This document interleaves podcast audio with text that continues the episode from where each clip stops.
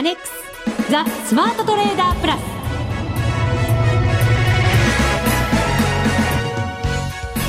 こんにちは内田まさです。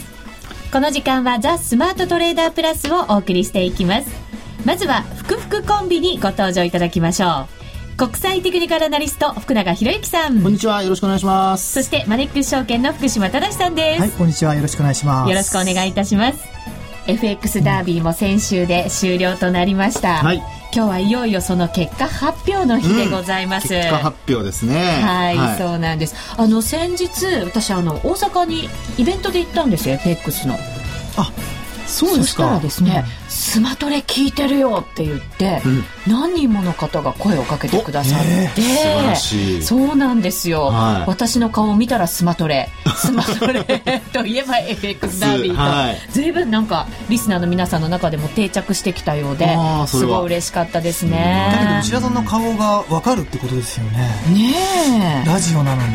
本当。でも福島さんの顔ももう割れてますよ。なんか変ななんか今変なニュアンスでしたよね変でしたいいんじゃないと思いますけどね。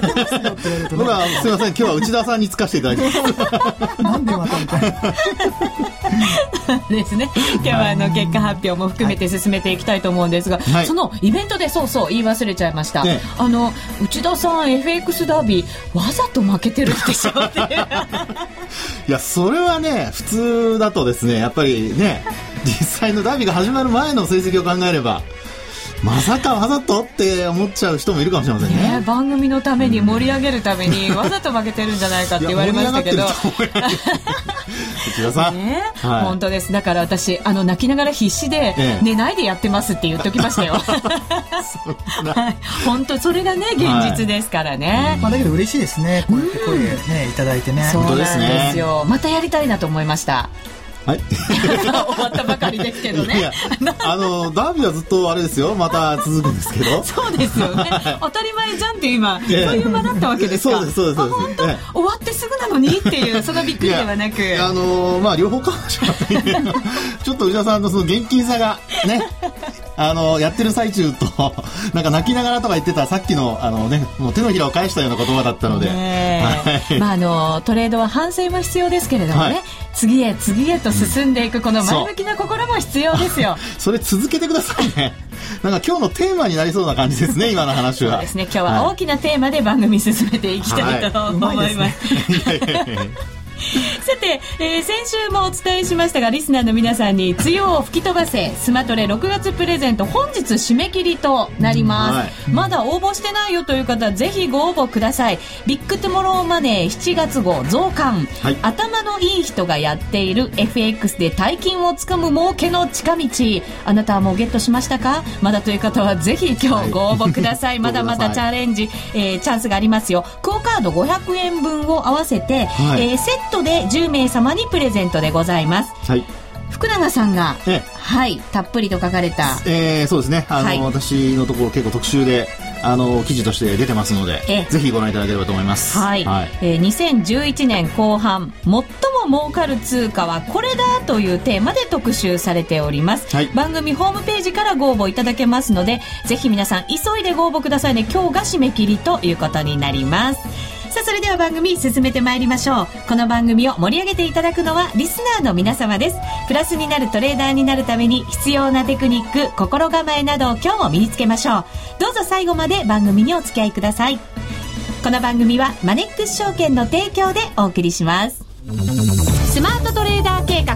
よーいドン。ザ・スマートトレーダー計画用意ドン。このコーナーでは、スマートなトレーダーになるためのノウハウ、実践テクニックについて教えていただきます。先週のミッション、ラスト1日ということで、はい、えー、好きな通貨で勝負せよというふうにいただきました。はい、で、私はですね、一応ユーロでチャレンジをしたんですけど、うん、すいません、あの、データがですね、もう、はい、あの、取れなくなってしまいまして、はい、あの、ちょっとチャート等はあ今日はアップしてないんですけれども、結果、利食いのポイントがなくてですね、そのまま終了したというのが、ざっくり言うと、というと、ラスト1日。え、ちょっと待ってください。それは先週のあの時点と、はい。さほど変化がないと。変化がないんですね。はい。はい。ユーロ、ユーロ円ですか？そうなんです。あの、損失をですね、確定せずに終わってしまったという、ちょっと、あの、あの、ちょっとズルしましたか？ちょっとズルしちゃいましたね。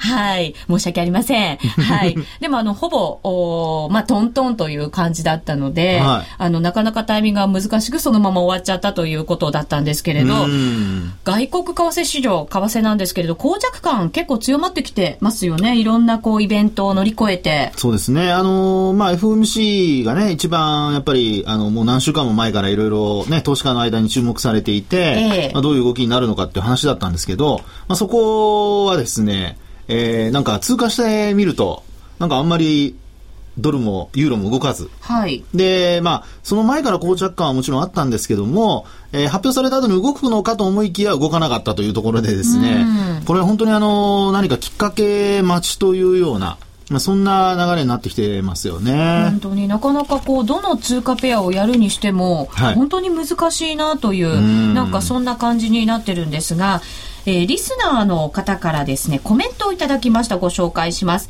いいともさんからいただきました。はい。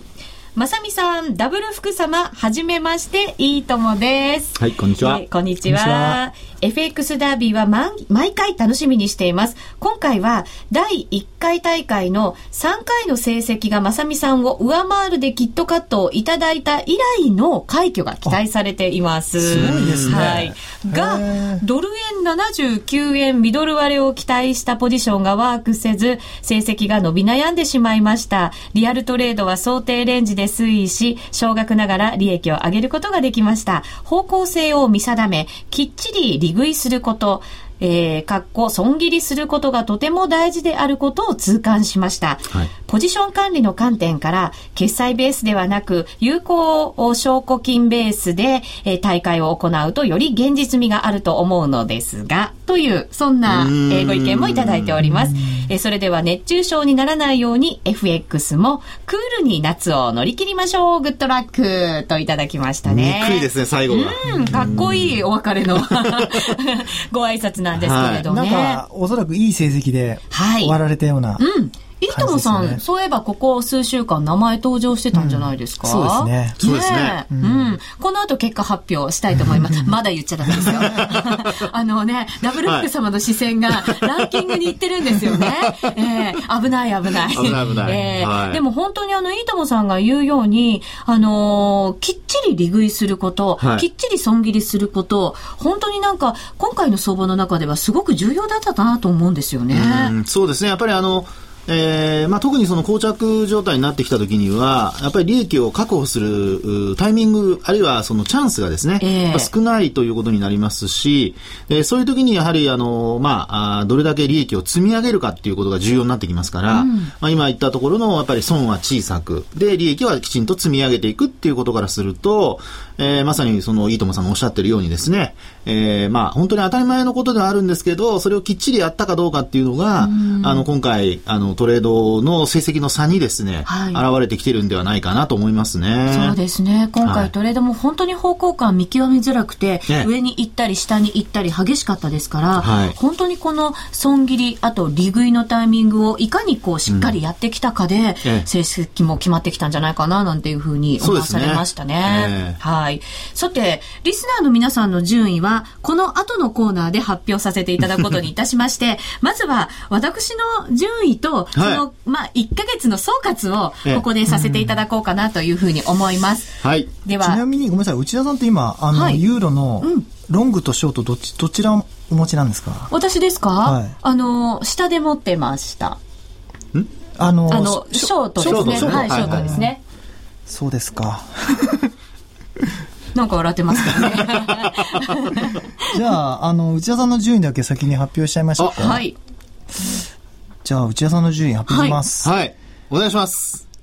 なんと、296位。あんまりこれ変わらないんですよね、うん、前回と。そうなんですよ。はい。マイナス、マイナス、193万、1256円。はい。ちょっと増えましたか？いや、増えてないですか？だって、増えてない。決済してないんですもんね。一度も取引してないんですね。いや、よくほら、あの、私たちが知らない取引があったりする確かにそうですよね。ああれは大丈夫です。あの、その時は持ってませんでした。あ、そうだったんですね。はい。朝起きて、あの、ラインに引っかかってなくてですね。はい、で、私、寝てしまったので、えー、あの、実はできなかったんですよね。そうなんです。朝起きてちゃんとやろうと思ったら、そのまま寝てしまいました。結構 遅くまで起きてたんですけどね。そうなんです。それポジション持ったまま寝ちゃったらダメですよ。持ったまま寝ちゃったんですよね。ロスカットラインと理覚ラインを入れながら。入れながら。はい、そうなんですよ。そしたらなんかどっちにも引っかからず、あれ？みたいな。結構狭めてたんですけどね。時間が来ちゃったという形なんですね。ただですね、内田さん実は、はい。第4回覚えてます？第4回？前回前回の FX ダービーですか、うん、ものすごいマイナスだったんですけどもあれマイナス570万ぐらいだったんですよね最後。そうでしたっけ、うん、だからそういう意味で言うと、ええ、今回のがいいなと思ったので。成長しました？成長。少しは。どうなんですかね？レベル低いところでの福島さんなんかすごく頑張ってこう持ち上げてくれた感がありますけど。一応調べてみたんですけど。本当ですか、すごい。前回調べてくれたんですね。ね。なんか福島さんの兄心を感じますよ今。なんかずっと2年以上やってますけどなんか若干寂しいような気もするんですけどね 本当ですよね、ね、わざとは負けてるわけじゃないんですよ、これ。いや、もう、あの、大きな心でね、はい、僕らは、ね、内田さんを見守るしかないなと。えーはい、でも結構あの、まあ、今回合格点、もちろんもらえなかったわけですけど、はっきり言いますよ。まあ自分で判断しましたけど。はい。でも、メンタル面では、少しずつなんかこう、あんまり慌てなくなったかなとか、うん、まあ自分の中では少しはマシになったかなとは思うんですよね。そこに来ましたか？えー、えー、まあ他に褒めるところもないんで。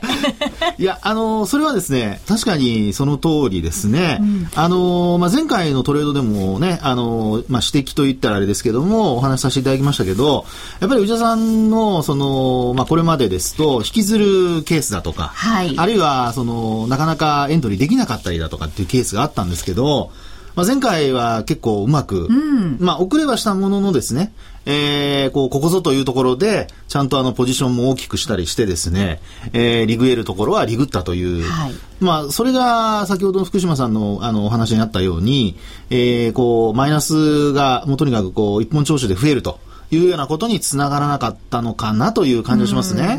はい、じゃあ一体何が問題だったのよということになるんですが、今日は総括ですから徹底討論ここでしておかなきゃいけないかなと、次回のダービーに向けてね。えー、うん、そうですね。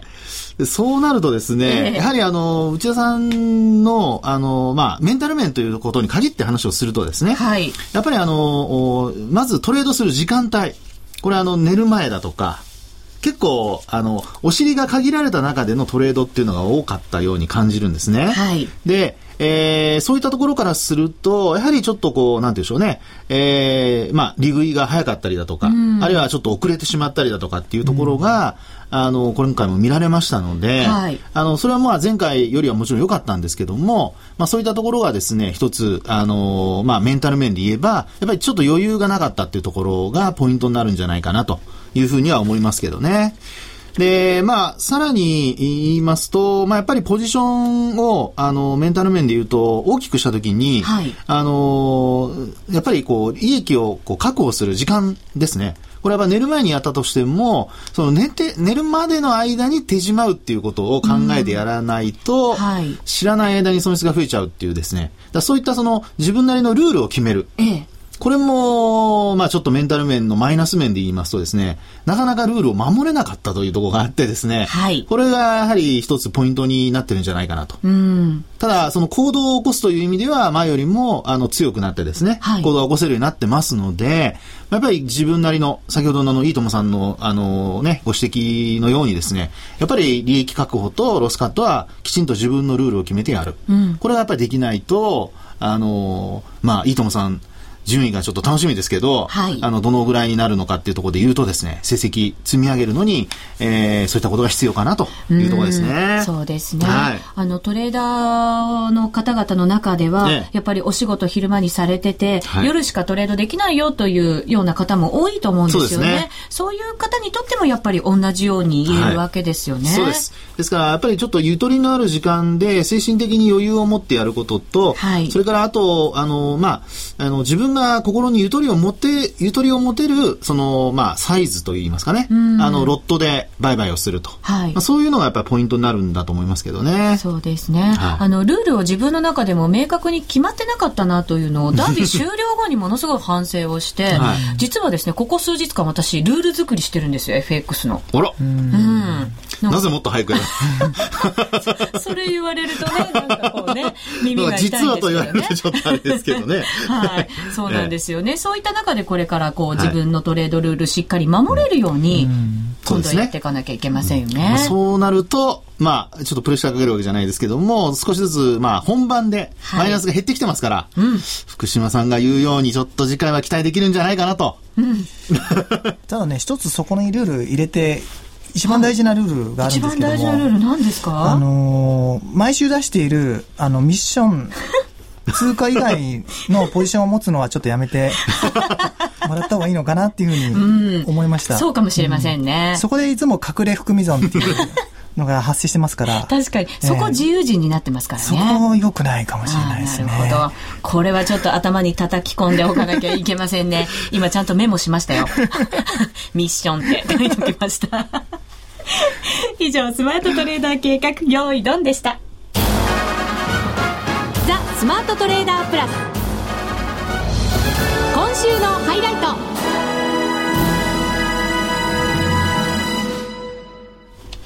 ザ・スマートトレーダープラス今週のハイライト。このコーナーでは全体相場について福永さん、福島さんの見方をお話しいただきます。今日は株と為替分けてお話を伺っていこうと思います。はい、まずは株ですね。はい、えっ、ー、と、まあ、世界の株価に比べて、日本株ちょっとこう底堅い感じのイメージも私持ってるんですけれど、福永さんいかがですか？そうですね。やっぱりあのー、まあ、震災の時の大幅安というのがありましたよね。えそれから売買高も、売買代金も大幅に膨らんだっていう過去のね、えー、まあ、数ヶ月前の話がありますので、まあ、そういう意味ではやっぱりこう、マーケット自体がちょっと、あの、反応が、まあ、要は感濃度って言った方がいいかもしれませんね。うん、あの、ちょっと何か刺激があった時に、すぐにこう、反射、反射的に動く。っていうパターンもあれば、まあ、それがその一回大きなショックを受けたためにですね、マーケット、これ、私の考えでは鈍くなってるんじゃないかなっていう気はするんですよね。はい。ね。で、まあそれはどういうことかというと、例えばまあ売買高の減少傾向だとかですね、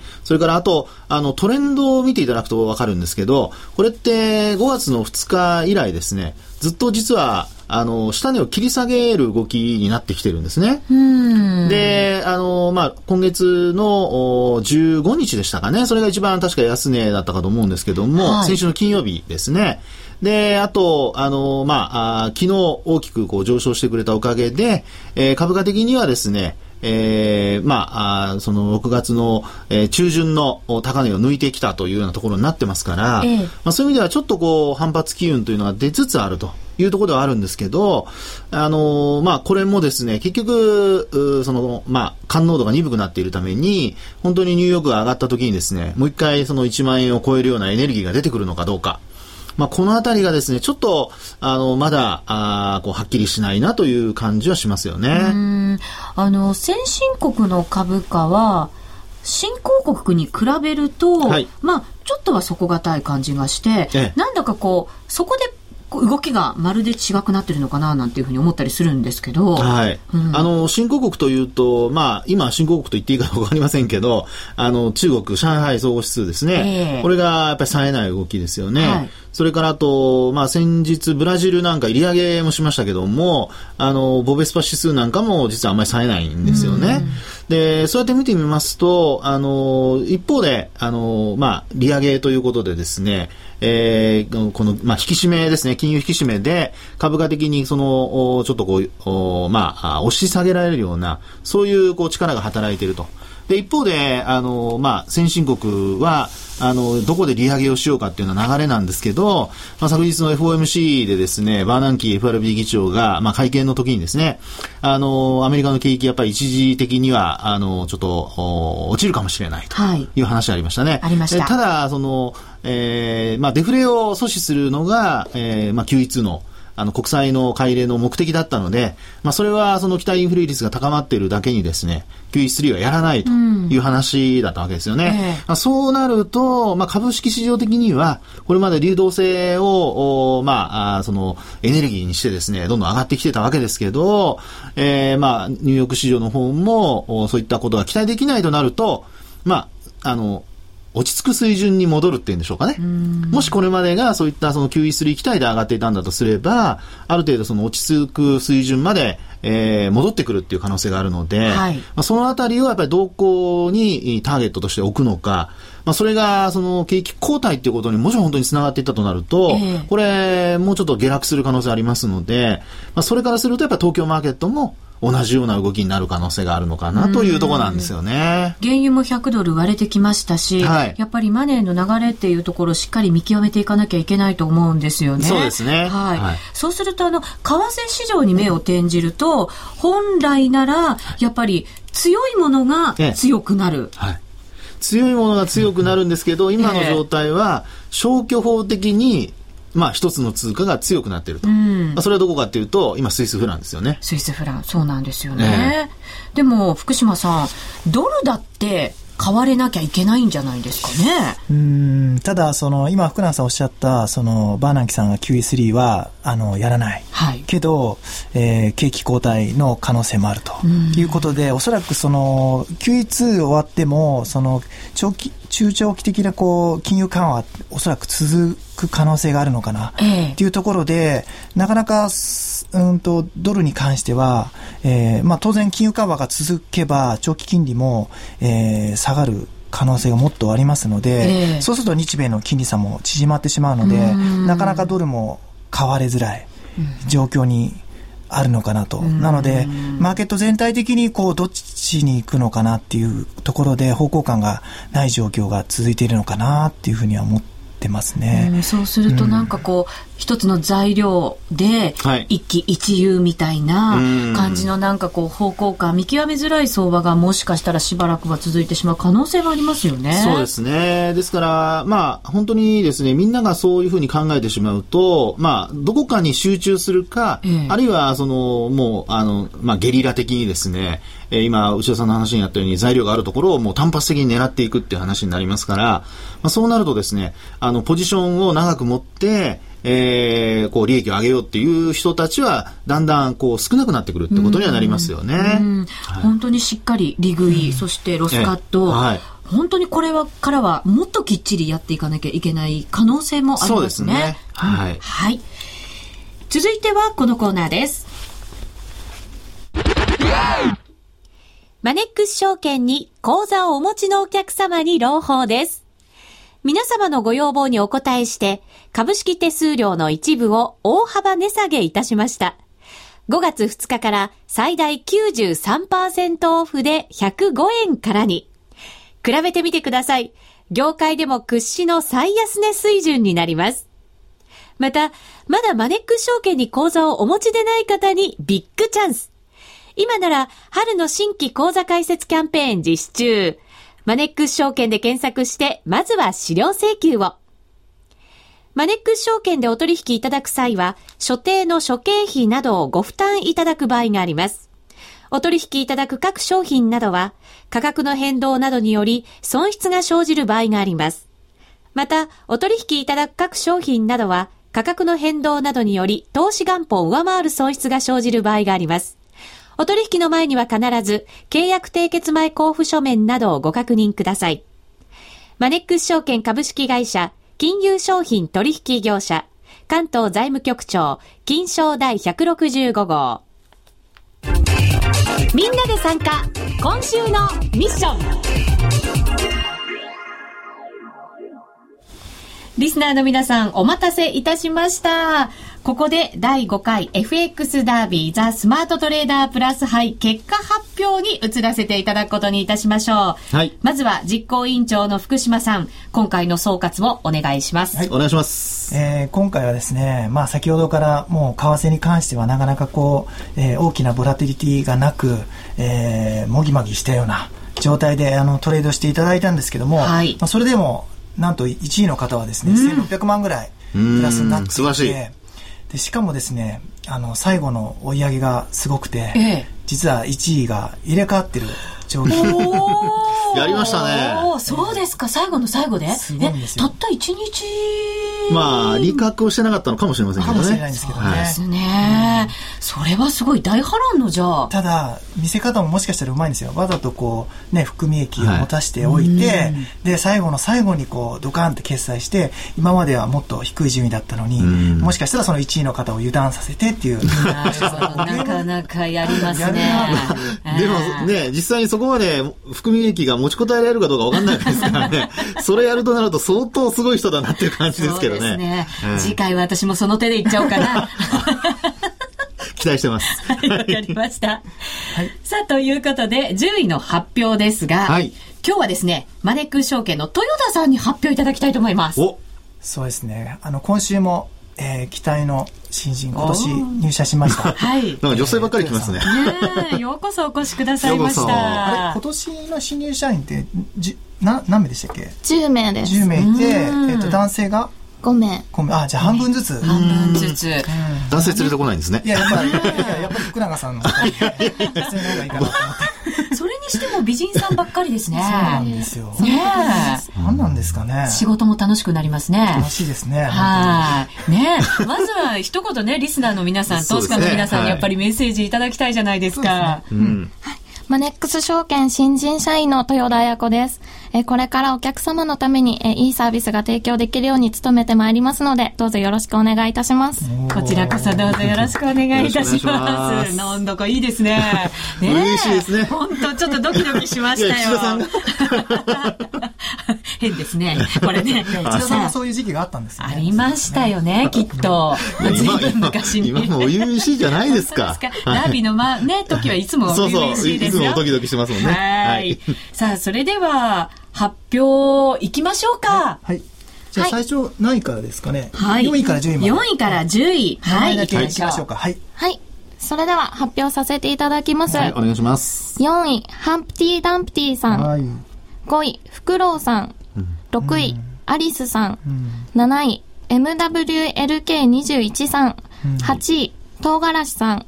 9位、KF さん。はい。10位、山のキジバトさんです。おめでとうございます。さあ、4位から10位は、はい。えっ、ー、と、こちらね、そうですね。ラジオ日経クオカード500円分と、えー、投資にキットカツキットカットプレゼントいたします。はい、新しいもの今作ってますからね。内田さんのなんか特別写真付きとかっていう話を聞いて、いやいやいやいやはい。さあ、時間も残りわずかとなってまいりました。ねはい、はい、トップ3の発表です。はい、3位お願いします。はい。3位は、いいともさん、うん、1200万円です。はい。おめでとうございます。いいともさんすごい。2位は、2位は MN さん1300万円です。おめでとうございます。そして輝く第1位は ?1 位はモッチーさん1600万円です。はい、おめでとうございます。入れ替わりがありましたね。入れ替わりましたね。素晴らしい。ウッチーさんではなくて、モッチーさんなんですね。はい。こちらの順位すべてホームページで公開させていただきたいと思いますので、お名前上がらなかった方もぜひ、こちらホームページで確認いただきたいと思います。自分の順位を確認してください。はい。はい。以上、今週のミッションでした。